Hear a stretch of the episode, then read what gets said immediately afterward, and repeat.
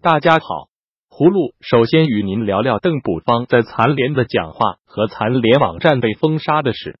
邓卜方是在中国残疾人联合会第七次全国代表大会闭幕式上发表讲话的。中国残疾人联合会官网曾一度开设“中国残疾人联合会第七次全国代表大会”专题栏目，全文刊登了邓卜方的讲话。邓卜方的讲话在海内外引起了巨大震动。据分析，官方为了不至于与邓卜方公开闹翻，不好单独将他的这篇讲话剔除，于是采取了让中国残疾人联合网站整体休克的办法。葫芦认为，邓卜方的这篇讲话惹怒中南海的原因是他为父亲的改革开放辩护。他希望我们一定要有这种实事求是的态度，保持清醒的头脑，知道自己的分量，既不妄自尊大，也不妄自菲薄。坚定立足立足国情，从社会主义初级阶段的实际出发谋划一切工作，直到自己的分量和妄自尊大，被认为是在暗批习近平的狂妄。原中国社会科学院政治学首任所长、流亡美国的严家琪先生指出，邓朴方、习近平两人的区别是，邓朴方从来没有忘记文革灾难，肯定他父亲四十年前倡导的改革开放。而人们听不到习近平对他父亲在毛泽东时期遭受的迫害和苦难的反思。严家琪表示，邓卜方称他的父亲启动的改革开放是对人的解放。在今天中国面临新危机的时刻，邓卜方大声疾呼，指出中国不能倒退到毛泽东时代，必须坚持改革开放，发出了中国近十年来最强音。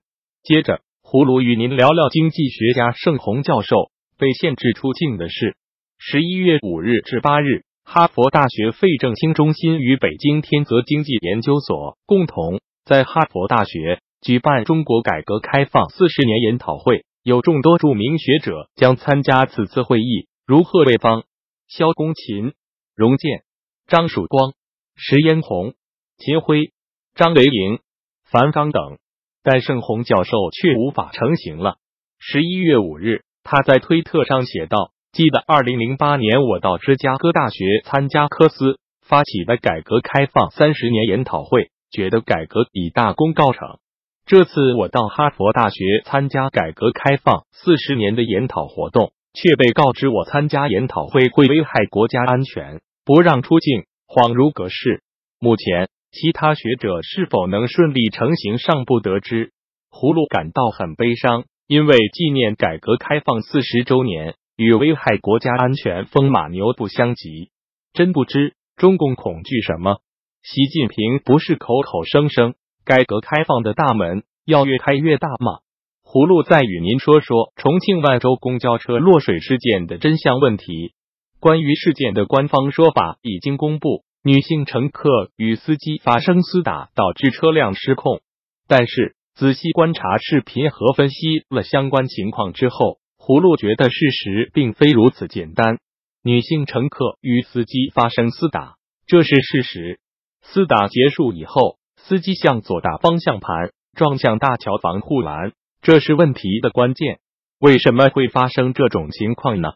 有分析认为，近些年随着社会矛盾日益尖锐，公交车上与公交司机的暴力冲突。和抢夺方向盘事件越来越多，往往是司机吃亏较多。公交车司机行业内，大家相互传授经验，就是一旦有此类乘客，马上以适度的速度撞向路边电线杆或防护栏等设施，这样攻击司机或者抢夺方向盘的乘客才能被立案，以危害公共安全送交公安机关。所以，这已经是业内常态。一般撞向路边的速度会控制在四十到五十公里每小时，这样足够造成适度车辆损害和公共设施损害，而又不会造成旅客重大伤害。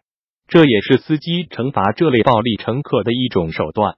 但问题是，司机并不想死，只是想撞在护栏上，形成事故。